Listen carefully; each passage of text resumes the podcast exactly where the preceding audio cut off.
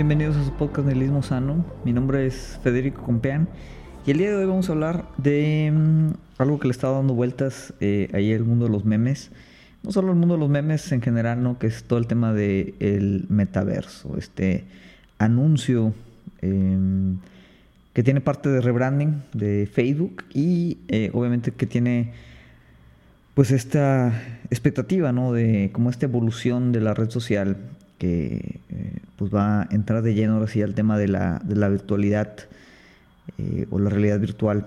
Eh, digo, no sabemos exactamente en qué tiempo, pero pues pronto, ¿no? este es como el futuro inmediato que nos muestra Mark Zuckerberg. Entonces, em, el anuncio, yo creo que de tanto de la tecnología, de la marca, implicaciones tecnológicas, sociales, ¿no? digo, yo creo que hay mucho aquí de dónde, de dónde cortar y por eso, pues, me pareció ¿no? que es un, tema eh, relevante. No sé todavía si importante, pero yo creo que pues, es un tema que vale la pena eh, abordar, vale la pena discutir. Entonces, el día de hoy pues, le voy a platicar un poquito de, este tema del metaverso, que inconscientemente siempre lo quiero llamar como el memeverso, pero bueno, ese es como otro, otro tema distinto. Em, en general, y esto obviamente es, de una percepción eh, personal, la cual recibo de, pues ahora sí que mi, mis redes sociales, que son, pues como sabemos, un, un enclaustre ahí muy particular, depende de cada quien y a veces es difícil que veamos opiniones muy, muy distintas en, en nuestro pequeño miniverso de, de interacción en línea. Pero lo que yo detecté, al menos en mi campo, en mi área, em, es que la reacción en general de este anuncio de Mark Zuckerberg, eh, no solo del rebranding, sino de la tecnología en sí, del metaverso, pues es negativa. Em, no recuerdo, la verdad, eh, incluso entre mis amigos tal vez que son más optimistas, vamos a decir, en temas tecnológicos, no vi eh, o no alcancé a percibir alguna reacción 100% eh, enteramente positiva al anuncio. Sabemos, ¿no? y esto es tal vez como la parte más inmediata eh, o más obvia, que Facebook pues desde hace un tiempo viene cargando ya como con ciertos temas, eh, pues ciertos controversias, mm, su imagen ahorita la mejor, se ha visto envuelto bueno, desde todo el tema ahí de las elecciones de Estados Unidos, los escándalos de Cambridge Analytica, el tema de pues, las, declaraciones en el Congreso de, Mark Zuckerberg, si Facebook está o no está haciendo lo suficiente como para mm, eh, filtrar en su plataforma temas de discursos de odio, fake news, eh, temas de polarización política, la forma en la que funcionan sus algoritmos, por ahí toda la película, por ejemplo, esta del dilema de las redes sociales, que explora mucho esta dinámica, aquí la hemos platicado. Entonces, en general Facebook, las redes sociales, ¿no? Pero Facebook específicamente pues ha estado como que envuelto eh, en una serie ya de temas que tienen connotación pues principalmente negativa,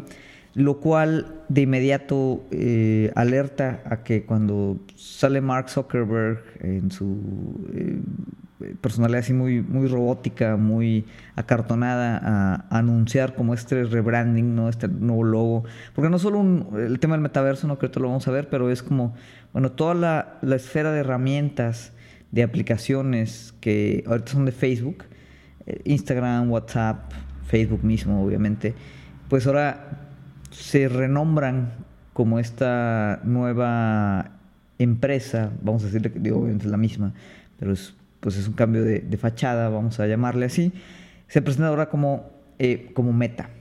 Eh, así tal cual. Y esto, pues obviamente a la mayoría de la gente lo, primero que le llamaría la atención, o lo primero que, que, pues digamos que es como la objeción es, ah, pues Facebook lo único que está haciendo aquí es como recambiar su imagen y tratar de desviar la atención, ¿no? De un poquito de los, de los escándalos este, pues ahora que en los que está envuelto Facebook. Eh, esa es la primera y, yo creo que hay, razón suficiente, ¿no? Como para, para, ejercer una crítica en ese sentido y decir, bueno, esto simplemente es como cambio de imagen, es un esfuerzo un poquito desesperado por tratar de limpiar eh, esa imagen Y a partir de aquí, pues como distraer y decir, bueno, ahora este nuevo Facebook, eh, pues va a ser distinto.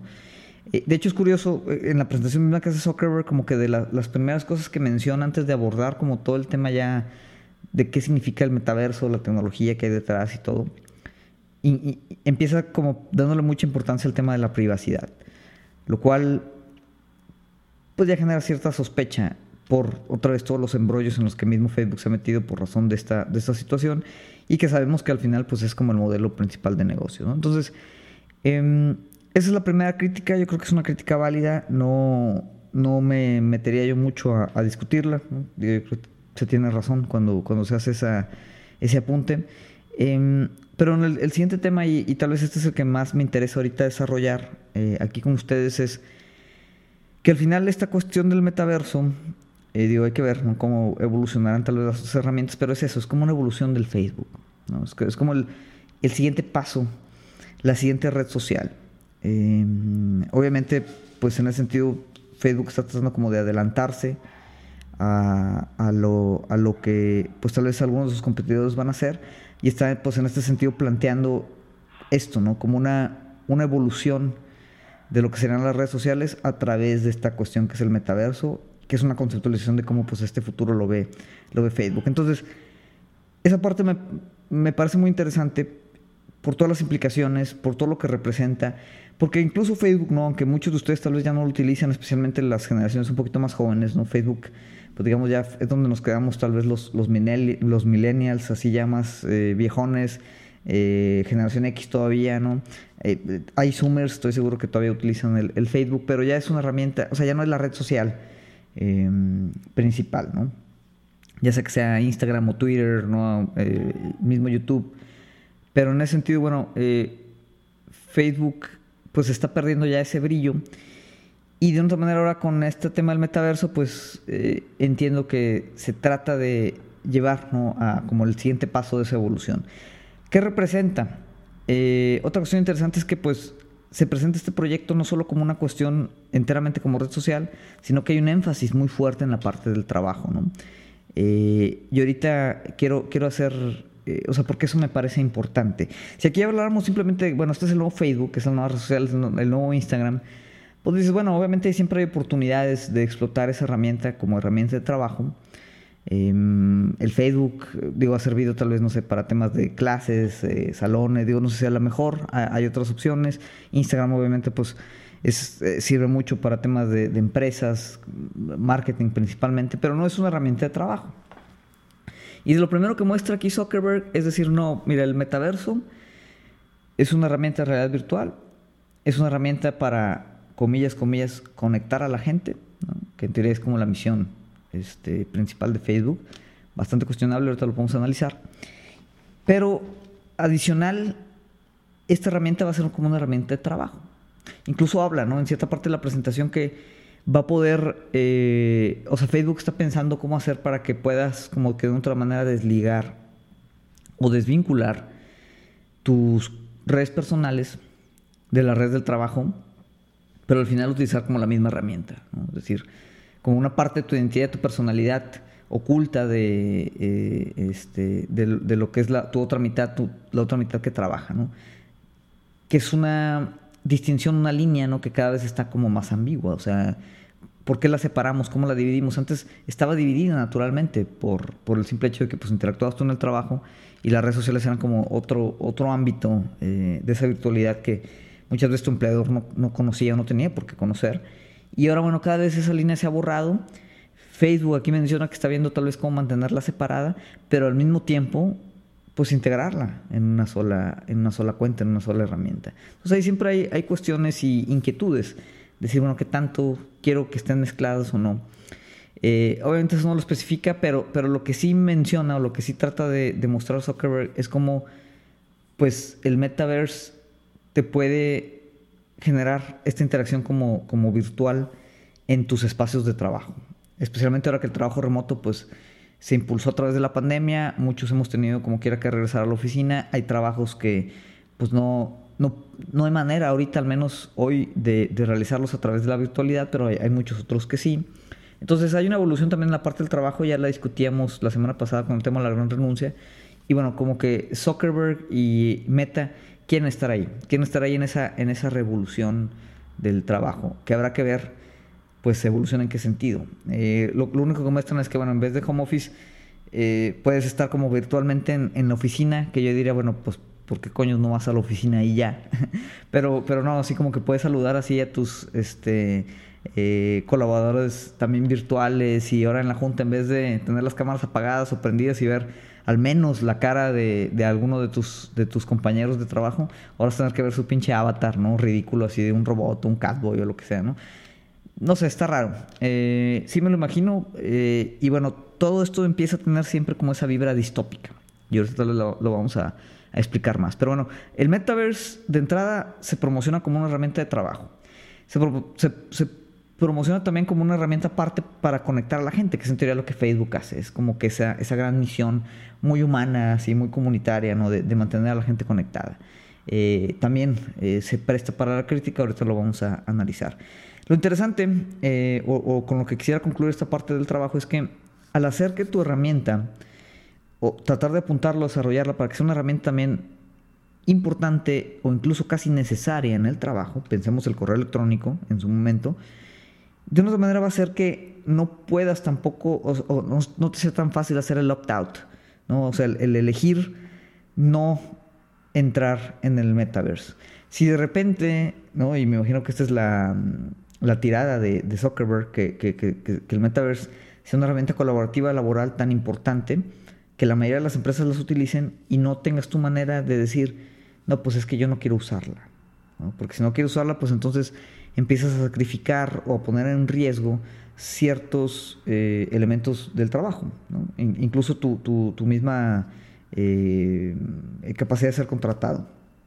Entonces, por ahí obviamente ya va eso como medio insidioso de decir, bueno, va a ser una herramienta para conectar, va a ser una herramienta también laboral, ¿no? Se van a mezclar ahí las dos. Y de, de alguna manera, pues este es un futuro que ya se está planeando en el que muchos tal vez vamos a ser obligados a utilizar la herramienta del metaverse en cierta medida. Eso es algo para tomarlo, tomarlo en cuenta. Em, el otro tema interesante es, yo otra vez hablando de, las líneas. Aquí obviamente pues es como una herramienta de realidad virtual, ¿no? Te vas a conectar, tienes como tu avatar, vas a tener así tu onda, tus óculos este, conectados y, vas a interactuar como en tu casa virtual, vas a tener ahí tus muebles virtuales, tu avatar va a tener su ropita virtual, ¿no? ahorita, vemos esa parte que representa en temas de consumo. Y vas a interactuar virtualmente con otra gente. ¿Por qué? Porque otra vez Zuckerberg nos quiere decir que la idea es que podamos como superar fronteras, eh, superar limitantes físicas. Ahorita con la pandemia, ¿no? Que a veces ha sido difícil mantener Em, algunas de, las eh, por reuniones que, teníamos eh, persona con persona. Y como que Zuckerberg dice, no, no, no, Metaverse va a ayudar a todo eso, va a ayudar a conectar a la gente. Eh, y trata, tal vez de manera no explícita, pero de seguir desdibujando esta línea que ya ahorita yo creo que ya está bastante borrosa entre lo real y lo virtual. Lo real, dígase, vamos a decir lo físico, lo material, para no meternos ahorita en problematizar, en problematizar el concepto de qué es real, qué no es real, ¿no? Pero vamos a decir lo material y lo virtual. Hay una virtualidad que la pandemia, forzosamente, yo creo que a, la mayoría de los que nos escuchan, nos ha obligado a participar más de esa virtualidad, estar más en, redes sociales. Eh, ya la virtualidad ya es una parte, obviamente, y, y está ligada, y por eso digo, esa línea se ha desdibujado eh, pero todos los días hoy nos levantamos, lo primero que vemos tal vez es, el Twitter, las noticias en línea, eh, algunos videos de Instagram o TikTok o lo que sea. Eh, hay una interacción constante ¿no? a través del WhatsApp, tanto para temas de trabajo, para temas personales. Estamos constantemente bueno, subiendo fotos, subiendo reels, videos, nuestra vida. Entonces, bueno, está... Toda nuestra vida está mediada ya de forma muy cotidiana por, por pantallas, por dispositivos, por por contenidos ¿no? de imágenes, videos, sonidos, información, que pues otra vez, ¿no? Ya es difícil dibujar, bueno, quiénes somos nosotros en la parte material, en la parte real y quiénes somos en la parte virtual. ¿Qué personalidades o personas estamos creando? ¿Qué tan diferentes son de las que somos? como al final, pues tal vez somos una sola identidad que se multiplica fragmental o fractalmente a partir de todas estas herramientas. Entonces, bueno, esa parte se sigue dibujando y aquí Facebook o Zuckerberg o Meta o quien sea, pues de una otra manera nos dice, bueno, eso va a continuar. Y es nuestra intención que continúe. Y pensamos nosotros, Zuckerberg, la empresa, ¿no? O sea, lo que están poniendo sobre la mesa es, bueno, como esto va a continuar, lo vamos a acelerar. No sé si piensan que es inevitable y dicen, bueno, queremos que la gente se conecte. Eh, y de otra manera están como tratando de simular o crear un mundo, vamos a decir, en términos de bodrear, más real que lo real. No porque la virtualidad del metaverse sea otra vez como que más genuina o más auténtica o más real que la realidad material, pero es interesante cómo eh, se está utilizando todas las herramientas tecnológicas para tratar, ¿no? en el discurso al menos, de generar o, replicar algo que ya existe en la vida real, que es pues la interacción humana. Entonces, ahorita se están invirtiendo no sé cuántos billones de dólares en toda esta parte. Hay, un segmento en, en, la presentación donde hablan como la animación por ahí de las manos es como muy importante para poder expresar eh, pues ciertos tonos, este, la gesticulación es, clave como en la comunicación y, obviamente todo eso eh, estaremos de acuerdo. Pero es interesante como, bueno, tienen que desarrollar una buena cantidad de tecnología, tecnología muy cara, para que eso que ya existe en la realidad pueda replicarse en ambientes virtuales. Y obviamente ahí empiezas a cuestionar, dices, bueno, si el objetivo de Facebook o de Mark Zuckerberg o del metaverso, lo que sea, es conectar a la gente y está desarrollando tecnología para conectar a la gente, sí es curioso que esa tecnología básicamente sea una simulación de lo que ya existe ahorita en la realidad. Vamos a poner otro ejemplo, ¿no? porque ahorita yo creo que muchos tendrán objeciones. Em, el teléfono. El teléfono es una tecnología, es una tecnología que nos ha servido para comunicarnos y bueno, en su momento no existía, no sé, mandábamos telegramas o estaba el telégrafo, lo que sea. Se crea el teléfono, permite cierta conexión, ¿no? Eh, obviamente es una herramienta que no reemplaza la, conexión este, frente a frente, pero nos permitía comunicarnos con gente con la que tal vez estuviera fuera, en otra ciudad, en otro país, y que fuera complicado ah, regularmente hablar. Y ya lo, lo hacíamos. Obviamente tenía ciertas limitantes. La primera más clara es que pues, no nos podíamos ver este, eh, frente a frente, era solo comunicación a través de la voz. Va evolucionando eso, los teléfonos celulares, ¿no? Es como una mejora de esa tecnología. Ahorita, por ejemplo, las, eh, las mismas videoconferencias y todo. Em, pero pues son herramientas otra vez que nos van a permitir conectar, o que nos permiten conectar ahorita, pero siguen siendo, vamos a decir, eso, herramientas. Y em, la condición otra vez deseada es si podemos mejor juntarnos y, platicar cara a cara, uno a uno, en la materialidad de lo real, pues preferimos hacer eso, eh, o preferiríamos hacer eso, mientras que, pues, esa tecnología la sigamos usando como herramientas. Y aquí la pretensión de Zuckerberg es decir, bueno, vamos a ver esta herramienta, pero vamos a hacer que esta herramienta sea como que todavía mejor que la realidad misma, ¿no? O sea, que te sientes como que más libre ahí, que puedas como que personalizar tu avatar de forma diferente, eh, que puedas crear espacios así como eh, imposibles tal vez de crear en la vida real. Y en ese sentido es, por eso el término bodreal, de, de bodrear, es como que se pretende aquí crear un mundo más real que lo real. Que esto pues es al final pues una lo, que denominaría Baudrillard como la condición hiperreal. Este es un ejemplo de la hiperrealidad y ahorita vamos a explorar más adelante o más a detalle qué nos referimos con eso. ¿no?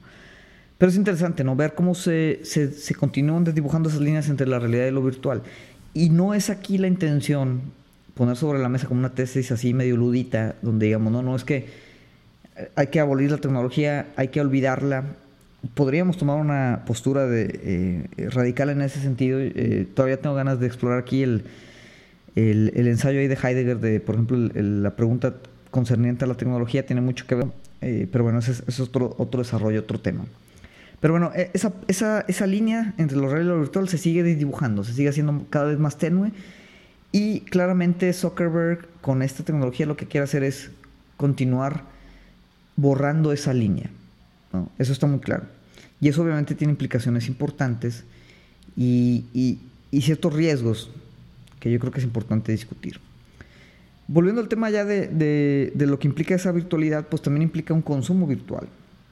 Ahora, un análisis, si esto fuera un videojuego, tal vez no, no se prestaría este tipo de análisis, ¿no? Porque videojuegos de realidad virtual, bueno, ya hay varios, los videojuegos en sí, pues es una industria como el, cine, por ejemplo. Y, y, si este fuera simplemente un jueguito que Zuckerberg está tratando aquí de, de, mostrar, donde dijeras, ah, bueno, es como, no sé, el Animal Crossing, donde pues te conectas de repente, juegas un ratito, este, el, el Animal Crossing pues al final es como una virtualidad también en la que tú tienes tu vecinito y y vives ahí en esa isla y compras tus mueblecitos y tu ropita y todo el show. Y, y hay maneras, ¿no? También de convivir ahí con, con otros jugadores, pero eh, pues digamos es, es, una interacción menor. Eh, los personajes ahí que están hechos eh, en, la computadora, pues al final son, son algoritmos, son iteraciones, ¿no? Simulan como cierta interacción, pero tú sabes, está muy claro, ¿no? Que, que estás simulando, pues, que eres un cuate en un jueguito, ¿no? O sea, no es realmente como tu avatar per se. Y, y jugar en línea y todo, pues es, muy típico. Tú puedes decir, ah, bueno, el metaverse si fuera un juego, ah, pues me voy a conectar y lo juego, no sé, una hora diaria o, o, el fin de semana me junté con mis amigos a jugarlo. Pero está claramente intencionado que esta herramienta pues no pretende ser simplemente un juego, sino que pretende pues, ser una red social que como ahorita pues de una otra manera eh, dictan las dinámicas incluso de nuestro, de nuestro día a día, ¿no? O sea, el, Facebook ahorita o el Instagram o el WhatsApp o lo que usen, ahorita yo creo que nos quita YouTube, ¿no? Nos quita alrededor tal vez, que será en promedio? Depende de cada quien, ¿no? Pero yo creo que puede ser fácil entre dos a cinco horas diarias de, estar ahí inmerso. Y, y, no solo es estar ahí inmerso, sino que esto reconfigura la forma en la que vivimos también, la forma en la que trabajamos, la forma en que consumimos medios de comunicación, la forma en que consumimos arte, la forma en que consumimos música, la forma en la que nos expresamos, ¿no? porque también esos son vectores de expresión. Entonces, eso está muy claro que ya pasa actualmente con esta tecnología y está muy claro que, que la pretensión aquí de, del metaverse es que siga sucediendo. Entonces, es como la construcción de un nuevo portal tecnológico que tiene todas estas implicaciones, no tiene estas pretensiones de cambiar la forma en que vivimos, ¿no? O sea, no nada más es una, una virtualidad parcial de un juego, que se prende y se apaga, muy sencillo, sino que la pretensión aquí es que realmente estemos inmersos como en esa nueva virtualidad y, y nuestra identidad personal continúe desarrollándose ahí dentro. Que viene otro tema interesante, ¿no? El consumo virtual. ¿Cómo va a manejarse eso? Ahorita ya se está planteando, ya se está pavimentando un, todo un, pues un antecedente para, para que cuando el metaverse llegue, pues realmente haya una condición en la que podamos intercambiar bienes y servicios en la virtualidad. tema de los NFTs ya los hemos tratado aquí, eh, que son pues también como una simulación de consumo sobre valores digitales, ¿no? Entonces, a mí no me sorprendería en el metaverse después que, pues, comprar ropita, muebles para tu casa, este, virtual, eh, escenarios de virtualidad, o sea, todo eso cueste dinero real.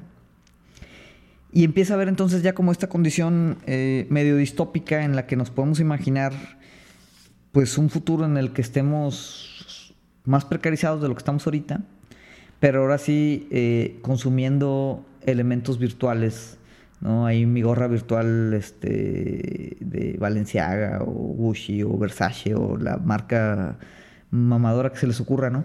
Y, y que como ahora va a ser parte de gran parte de nuestra personalidad esa virtualidad en el metaverse, que invirtamos buena cantidad de dinero en bienes como los NFTs, que al final son bienes simbólicos, ¿no? totalmente virtuales, no, no, no referencian a nada en la, en la realidad, no nos permiten hacer nada con ellos, y obviamente van a estar regulados por pues, la misma eh, control pues de la plataforma en sí.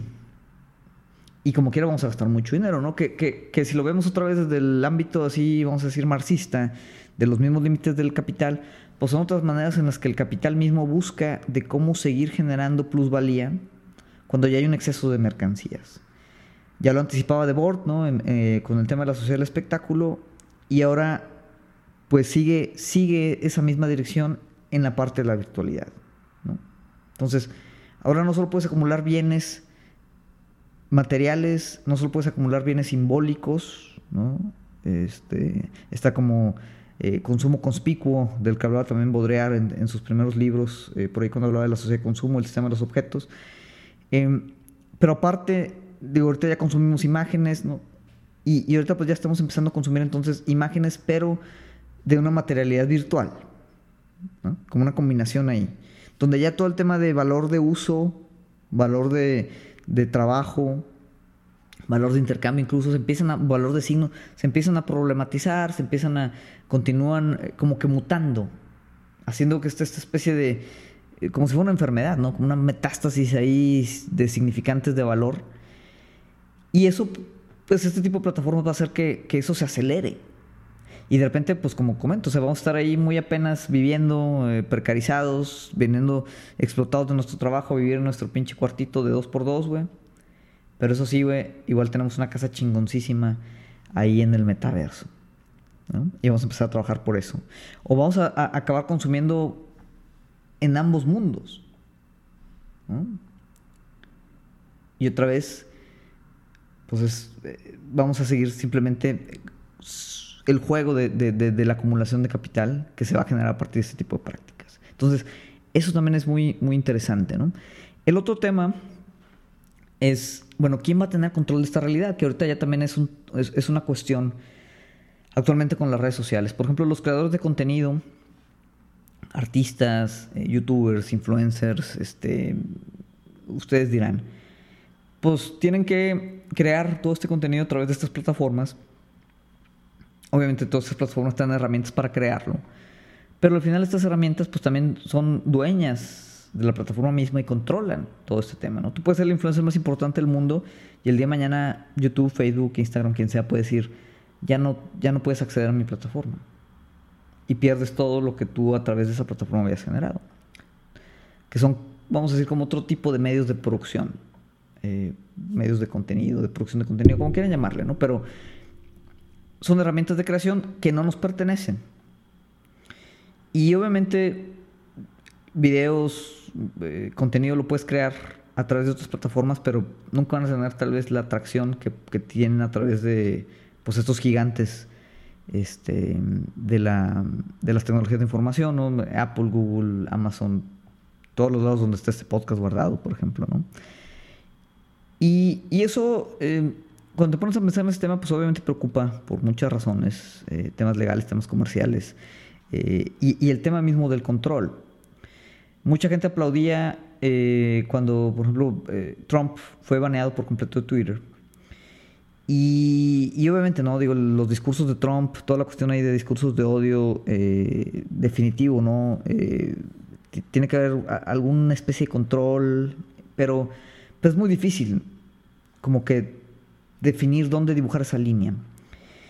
Pero lo que no es difícil es darnos cuenta que estas plataformas pues, tienen un poder muy importante si pueden definir o bloquear una de las principales plataformas de comunicación a un presidente de los Estados Unidos. Entonces, ese control ya lo tienen y a la hora de traducirlo en lo que seguiría en un metaverso, pues aquí lo que estamos viendo es que un billonario excéntrico, como muchos otros, está creando, está intentando básicamente crear una simulación de la realidad que va a ser una realidad controlada o, con, o, donde Zuckerberg o, Meta como empresa va a tener 100% del control. De forma que entre, entre más de nuestra vida esté invertida en esa virtualidad, invertida me refiero no solo a la parte económica, sino a la parte de tiempo, a la parte de producción, a la parte de, de cómo interactuamos con, con, nuestra comunidad, con los demás. Entre más inversión haya de nuestra parte ahí, pues más parte de nosotros está bajo el control de estas grandes empresas, ¿no? Sea una o sean varias, pero este como conglomerado del Big Tech, vamos a llamarle. Que incluso ahorita, ¿no? Muchos dirían, ay, Fede, pues bueno, no te conectes al Facebook, desinstala el Instagram, eh, no uses WhatsApp.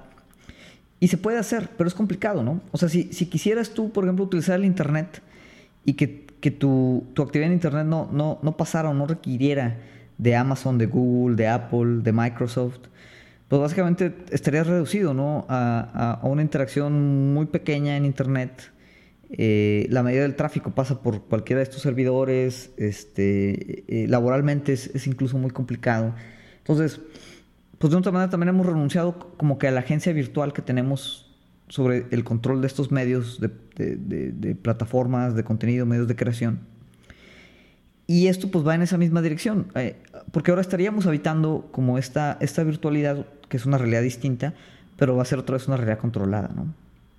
Por ahí alguien ponía ahí una escena de, un capítulo de Black Mirror donde como que, mm, no recuerdo cuál era la premisa, hace mucho lo vino, pero eh, estás como baneado ¿no? de, esa realidad y, en vez de ver la gente, das cuenta que ves como estática. Y decía, ah, pues así vamos a estar en el, en el metaverse.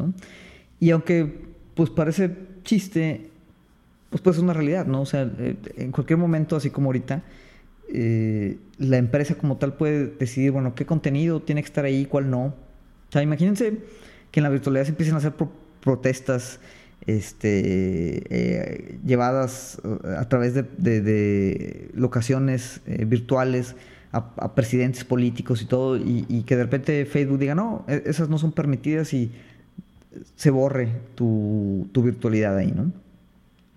Otra vez depende mucho qué, qué tanto le vayamos a invertir, pero da un poco de miedo, ¿no? Da un poco de miedo la cantidad de control que, que, se va a tener. Porque no estamos hablando simplemente de una tecnología nueva, donde antes, ¿no? si nos vamos a los 80s, a los 90s, eh, digo, el tema de realidad virtual tiene mucho tiempo ya. Y antes era como que muy emocionante. Decir, bueno, mira todas las posibilidades que hay, todo lo que podemos hacer con la realidad virtual. Eh, había como pues este, este sentimiento general de, de, de, optimismo, que ahora no lo tenemos, y por eso estamos platicando de todo eso. O sea, no es como que, ah, qué padre el metaverse, eh, vamos a poder hacer muchas cosas, va a estar muy interesante, ¿no? Entonces, eh, ¿por qué hemos perdido ese optimismo? Yo creo que por eso, porque sabemos que son realidades, herramientas de las que no vamos a tener casi ningún control, ninguna agencia. Son determinaciones que otra vez esos millonarios prácticamente solos están decidiendo cómo va a ser el futuro y que nosotros tenemos poca manera de, de, de desviarnos como de esa visión que tienen ellos. Había otro artículo y, yo creo que también tiene, tiene mucha razón eh, en el sentido de que, bueno, lo que estamos viendo aquí es otro billonario más tratando de crear otro mundo distinto, inauténtico, falso, en vez de tratar de, ahora sí, arreglar los problemas del mundo, del mundo real. Es una realidad que el tema de comunicación, comunidad, eh, está, está, ahorita eh, pasando por, por una época di difícil, ¿no? O sea, la polarización política, por ejemplo, es un, es un gran problema, un gran problema achacado a Facebook y a las redes sociales. Y, y Zuckerberg, o, o como billonario, como tecnólogo, en, en vez de decir, ah, bueno, hemos creado ciertas problemáticas que tal vez no habíamos visualizado cuando diseñamos estas herramientas la primera vez, y ahora es como que en vez de realmente tratar nosotros como empresa, si nos interesara conectar a la gente, resolver estas problemáticas que, que nuestra misma tecnología ha creado, ¿no?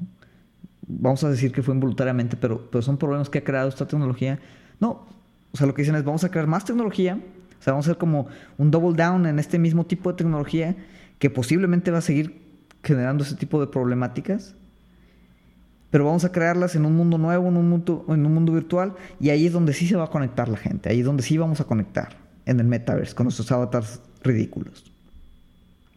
Y eso es obviamente lo que tiene que, sacar alertas, porque el caso de Zuckerberg no es el único. Elon Musk, por ejemplo, lo está haciendo también de otra manera distinta. Así como Zuckerberg lo hace a través del metaverse, Musk tiene como esta idea eh, totalmente infantil ¿no? Eh, y, y, estúpida de, ah, vamos a como crear un nuevo mundo en Marte.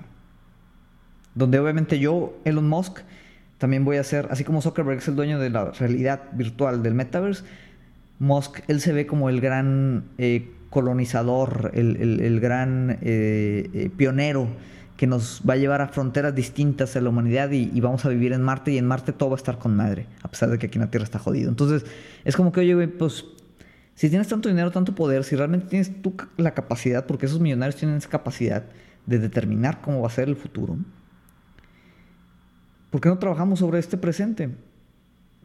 Porque esa necesidad de crear mundos imaginarios distintos, donde obviamente ellos tienen el control total, mundos a los que mucha gente no va a poder acceder de inmediato, mundos que no son realizables tampoco de inmediatos, y que lo, lo único que van a hacer es como ser un paliativo existencial de los grandes problemas sociales, económicos y políticos que tenemos actualmente. Entonces, en ese sentido, y yo creo que ese es la principal, el núcleo, vamos a decir, de la crítica, es que tenemos que ser muy escépticos y yo creo que ya lo somos, porque como les digo, no, no vi realmente en redes ninguna reacción positiva a, a, este anuncio, ¿no? Y eso de alguna manera me da esperanza de que, de que pues ya está clara esa falsedad, está clara esa retórica que nos, que nos dan estos billonarios de que este es el futuro que queremos, este es el futuro que ellos quieren. Y no se trata un tema de conectar a la gente, sino un tema de monetizar con la gente. Antes tal vez nos, nos, emocionaba la tecnología de los teléfonos celulares, el internet y todo eso, ¿no? Porque parecía que era una tecnología abierta de la cual todos podíamos construir. Y ahora ya no. Antes un celular nuevo podría dar algo de miedo, ¿no? Pero un producto, un producto que se comercializaba como producto como tal. Aquí de lo que se está hablando no es comercializar con un producto más. Aquí se está hablando de un tema, ¿no? Que ya ahorita está presente, pero que este tipo de, nuevas iniciativas de realidad virtual, básicamente lo que buscan es lucrar no con nosotros como producto, como ahorita con nuestra información, como lo hace eh, eh, Facebook y Instagram y todo ese tema. Básicamente ya es lucrar con nuestras conciencias. El gran objetivo aquí es que estemos conectados siempre a la realidad que los billonarios quieren construir. Y de esa realidad de todos nuestros metadatos, incluso o sea, con, la parte de realidad virtual, el seguimiento de nuestras pupilas, o sea, hay muchas cosas ahí que ahorita no pueden medir, ¿no? Porque no estamos tan conectados y quieren que estemos más conectados para medir todavía más cosas, hacer más fuerte el algoritmo. Y no se trata de una idea que incluso es, creo que es filosóficamente imposible, ¿no? De, que un algoritmo cobre conciencia Skynet y, y, venga la rebelión de las máquinas. Yo creo que si pudiera cobrar conciencia nuestra tecnología y tratase de mejorar y controlar la sociedad, pues tal vez hasta nos iría mejor, ¿no? Pero no, o sea, no se trata de, de que el algoritmo, o sea, se trata de que los algoritmos diseñados por estos cuates para controlar el futuro a como ellos lo ven, pues ahora se van a nutrir cada vez más de nuestros datos y, no solo de nuestra atención, sino de eso, de nuestra conciencia. Entonces, esa es la crítica, esa es la reflexión. Eh, ¿Qué hacer? Eh, es complicado. Mm, no he pensado, obviamente digo aquí, normalmente no damos soluciones, pero sí abordamos problemáticas, pero, pero hay que pensar, ¿no? O sea, ¿cómo podemos tratar de alejarnos eh, de este tipo de, de, herramientas o cómo podemos construir, vamos a decir, formas alternas de retar este tipo de poder. Y esa sería una pregunta para hacer. Ya para cerrar los dejo eh, con esa, ese tema de la falsedad de la conexión humana, eh, otra vez volviendo a Baudrillard, que pues es uno de, de, otra vez mis filósofos, yo creo que el favorito al menos ahorita por la relevancia que tiene.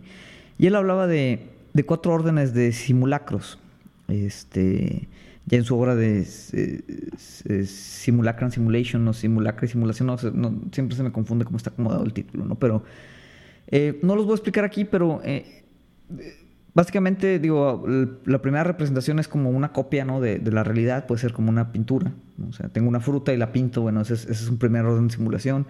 El, segundo orden es como una perversión de, ese, de esa realidad, ¿no? Entonces ya digamos, la manzana ya la muto, la, la alejo, o sea, no la estoy representando como, como la manzana tal cual, sino lo que estoy haciendo es, este, eh, pues, alterándola de alguna manera, ¿no? El tercer orden, y este es el que me interesa, y, y es el que le, pondré aquí sobre, sobre el tema del metaverso, es como el, el tercer orden de simulación, de acuerdo a Baudrillard, es cuando esa simulación pretende enmascarar la ausencia de algo en la realidad. Él hablaba, por ejemplo, de, Disney y de Estados Unidos en general, eh, que era como una caricatura de, del sueño americano y que enmascaraba la ausencia de esos temas como la libertad misma en Estados Unidos.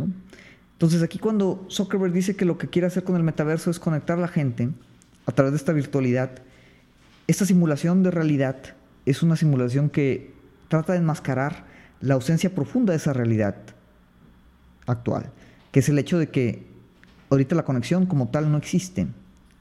O no, no, no existe, pero no, que no exista, pero falta.